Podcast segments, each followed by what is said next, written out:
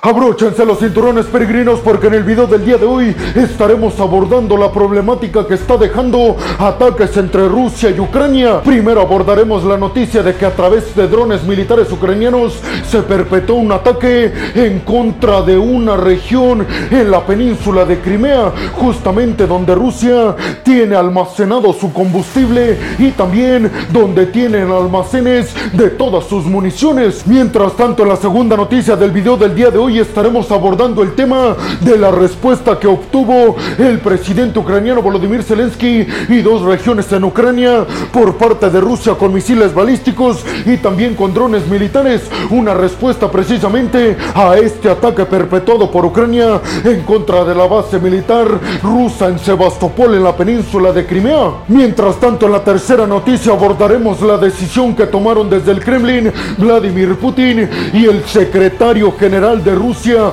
en cuanto a la defensa militar Sergei Suigu y es que acaban de sustituir al general ruso que estaba a cargo de la distribución del poderío militar en las regiones en Ucrania que controla el ejército ruso. Algunos dicen peregrinos que la sustitución viene porque Vladimir Putin quiere al mejor en esa posición, sobre todo teniendo en cuenta que la contraofensiva ucraniana está a punto de comenzar. Aguarden peregrinos que más adelante les daré todos los detalles al respecto. Mientras tanto, en la cuarta noticia y segundo bloque de este video, hablaremos de las elecciones en Paraguay y de la victoria de la derecha, que tiene mucho más cercanía con Taiwán y no con China. Les diré, peregrinos, lo que representa esta decisión del pueblo paraguayo con respecto a China y Taiwán, pero también con respecto a la región de Latinoamérica. En la quinta noticia abordaremos la detención que sufrieron en el Golfo de Omán por parte de autoridades iraníes un buque petrolero por parte de una empresa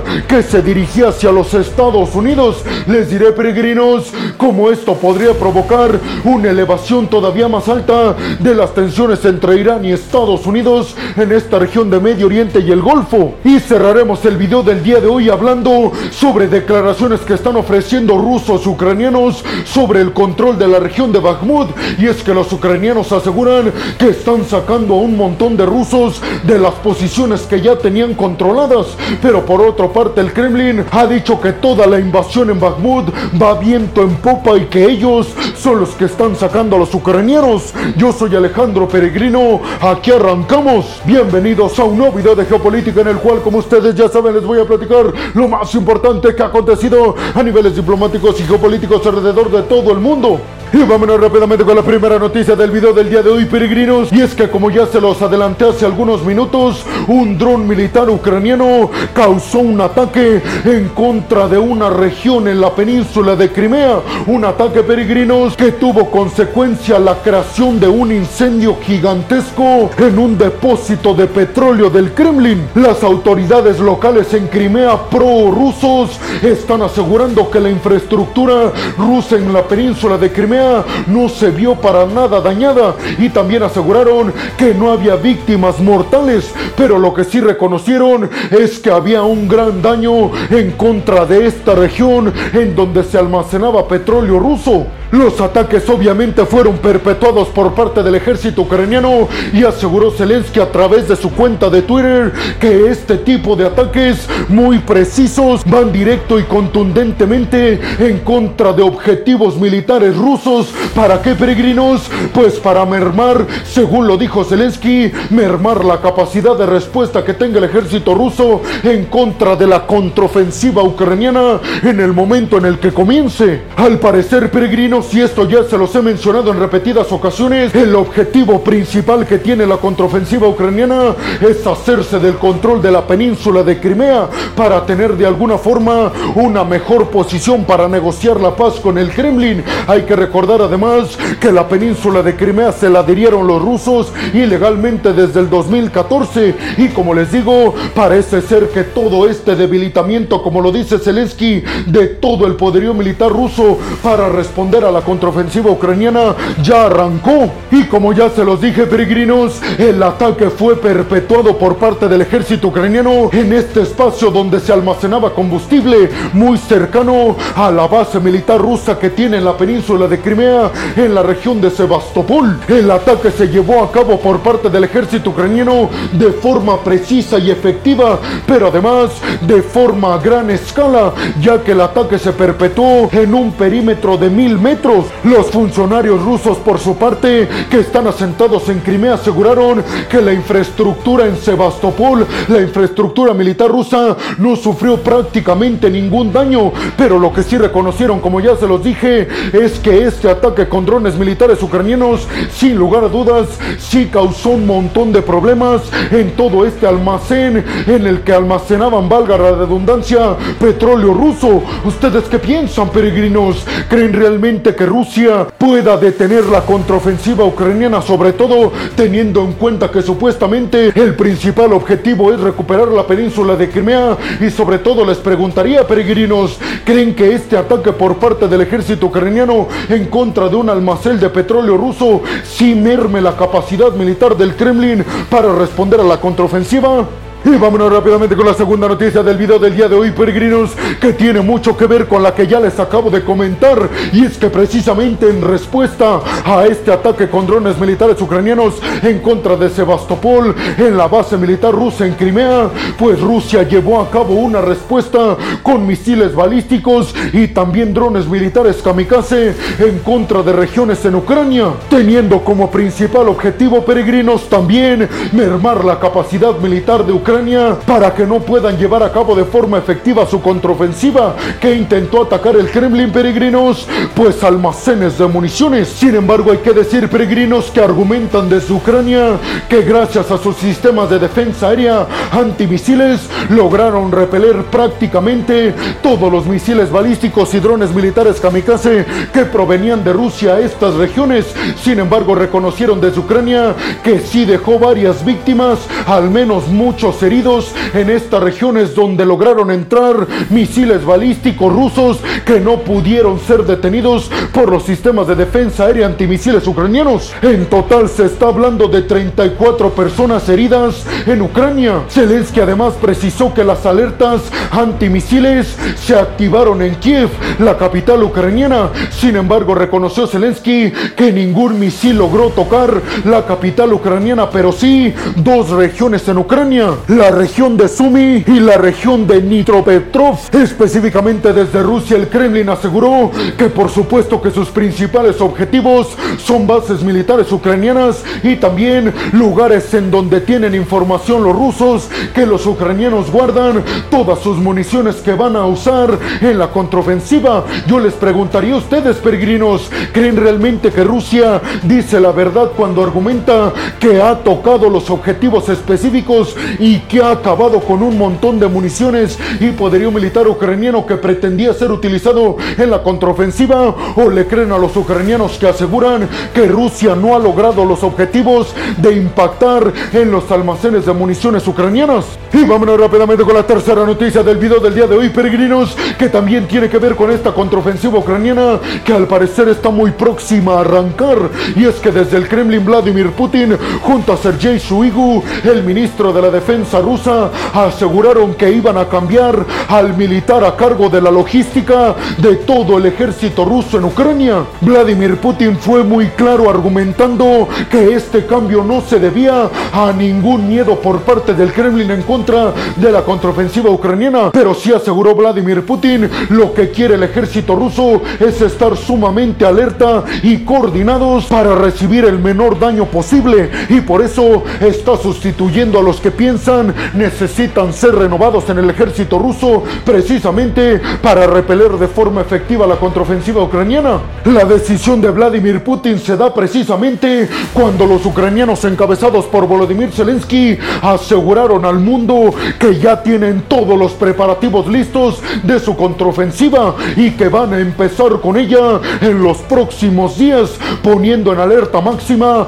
a todas las tropas rusas que están en Ucrania para resistir el embate con aviones, drones, tanques y también un sinfín de misiles como los HIMARS. Varios medios de comunicación internacional peregrinos, desde Reuters a medios como DW o Der Spiegel, están asegurando que el principal objetivo de ambos, de Rusia y de Ucrania, es debilitar las cadenas de suministro de su enemigo. Específicamente, peregrinos, tiene que ver con que Rusia quiere mermar la capacidad de distribuir y coordinarse efectivamente en cuestiones militares en la contraofensiva Ucrania. Por su parte, los ucranianos saben que tienen que desconectar las vías de conexión, valga la redundancia, que tiene el ejército ruso desde el sur hacia el este. Pero ustedes qué piensan, peregrinos? ¿Creen realmente que este cambio en el ejército ruso del comandante en logística haga la diferencia para lograr repeler al 100% a los ucranianos? ¿O creen lo que dicen algunos, que esto podría ser una mala decisión porque al fin y al cabo el comandante que fue sustituido ya tenía gran experiencia en este combate frente a los ucranianos, teniendo en cuenta de que estaba en ese cargo desde que empezó la invasión? ¿Creen que va a ser positiva la decisión de Vladimir Putin o será una de las claves para que la contraofensiva ucraniana sea 100% exitosa? Y vámonos rápidamente con la cuarta noticia del video del día de hoy, peregrinos, que tiene que ver con las elecciones que se llevaron a cabo este fin de semana en Centroamérica, específicamente en Paraguay. Y es que hay que decir, peregrinos, que ya se tiene constancia prácticamente al 100% de que Santiago Peña ganó las elecciones en Paraguay. Con más del 90% de los votos contados, ya se ha sacado la conclusión de que el derechista obtuvo el 42% de todos los votos, mientras que su opositor y su principal competidor, Efraín Alegre, logró apenas el 27% de los mismos. Efraín Alegre, el personaje político en Paraguay que fue derrotado, aseguró que reconoce por completo la victoria de su oponente, pero también dijo que no va a tirar la toalla y no se va a rendir en Paraguay y que va a seguir buscando liderar la oposición en contra de la derecha en Paraguay. Hay que decir, peregrinos, que China y Taiwán estaban en alerta máxima viendo qué estaba ocurriendo en tiempo real en las elecciones en Paraguay. Y ustedes estarán preguntando, peregrino, ¿por qué elecciones en Paraguay eran tan importantes en China y en Taiwán? Pues les recuerdo, peregrinos, que en este preciso momento Paraguay es de los países que tiene relaciones directas con Taiwán y no con China, reconociendo así la autonomía e independencia de la isla taiwanesa. Pues precisamente, peregrinos, el candidato derechista que ganó las elecciones, Santiago Peña, tenía amplia y contundentemente la decisión tomada de seguir cerca de Taiwán. Mientras tanto, por otro lado, en la campaña, el izquierdista Efraín Alegre había repetido en muchas ocasiones que si él ganaba iba a cambiar de rumbo y que iba a quebrar las relaciones con Taiwán y se iba a ir con el gigante asiático. Por eso parece ser que esto no es solamente una victoria para la derecha y para Santiago Peña en Paraguay, sino también es una victoria para la isla taiwanesa que busca consolidar las relaciones que tiene diplomáticas con varios países, pero además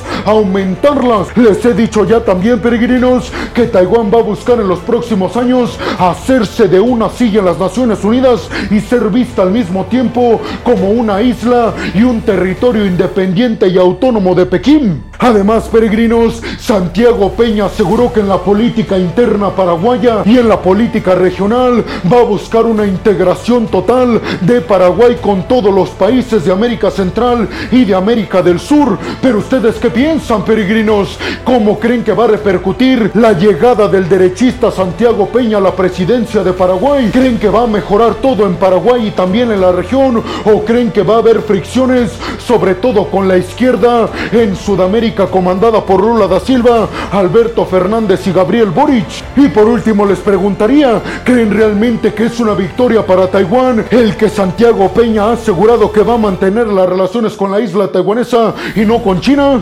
Y vámonos rápidamente con la quinta noticia del video del día de hoy, peregrinos. Y es que según anunciaron desde Washington, en Irán, específicamente en el Golfo de Omán, se apoderaron de un petrolero que llevaba la bandera de las Islas Marshall y que se dirigía a peregrinos nada más y nada menos que Estados Unidos, siendo todavía más específicos al puerto de Houston, Texas, en el Golfo de México. Irán inmediatamente reconoció que sí había incautado a este petrolero, perteneciente a las Islas Marshall, pero aseguraron los iraníes la decisión fue tomada porque este petrolero impactó a un petrolero iraní y al mismo tiempo dejó a varios lesionados en Irán y dijeron tuvimos que tomar esta decisión para llevar a cabo las investigaciones y ver si fue un ataque o fue un accidente. Sin embargo, desde los Estados Unidos están asegurando que esta decisión de incautar este petrolero por parte de las autoridades iraníes se trata única y exclusivamente de querer tener roces y choques con los Estados Unidos en toda esta región de Medio Oriente y el Golfo. ¿Ustedes qué piensan, peregrinos? ¿Cuál decisión creen que tomen desde los Estados Unidos? Y sobre todo me gustaría saber, ¿ustedes creen que se trata de un accidente o fue algo provocado? Y más que nada, ¿creen que la decisión de incautar este petrolero por parte de las autoridades iraníes tiene que ver con llevar a cabo un enfrentamiento directo en contra de los Estados Unidos? Y vámonos rápidamente con la sexta y última noticia del video del día de hoy, peregrinos, que tiene que ver con que altos mandos militares ucranianos que están defendiendo la región de Bakhmut para que no caiga en manos de los rusos y del grupo militar privado ruso Wagner están asegurando que están sacando de forma acelerada a las posiciones rusas que estaban en esta región de Bakhmut, especificando que parece ser que el ejército ruso se está reestructurando a fondo en esta región de Bakhmut, aseguró A través también de su cuenta de Twitter que parece ser que Rusia está ya sacando sus tropas de Bakhmut y las está poniendo en la península de Crimea. ¿Será esta una estrategia por parte de Volodymyr Zelensky y el ejército ucraniano? Y sobre todo, ¿le creen a los ucranianos que aseguran están sacando a las posiciones rusas que tenían en Bakhmut? ¿Creen que Bakhmut será una pieza clave para que la contraofensiva ucraniana funcione al 100%? Y bueno, hemos llegado al final del video del día de hoy, peregrinos. Les quiero agradecer muchísimo todo el apoyo que me dan, porque sin ustedes yo no podría hacer esto, que es lo que más me apasiona en el mundo. Así que muchas, pero muchas gracias, peregrinos. Sin más por el momento, nos vemos en el siguiente video de Geopolítica. Hasta la próxima.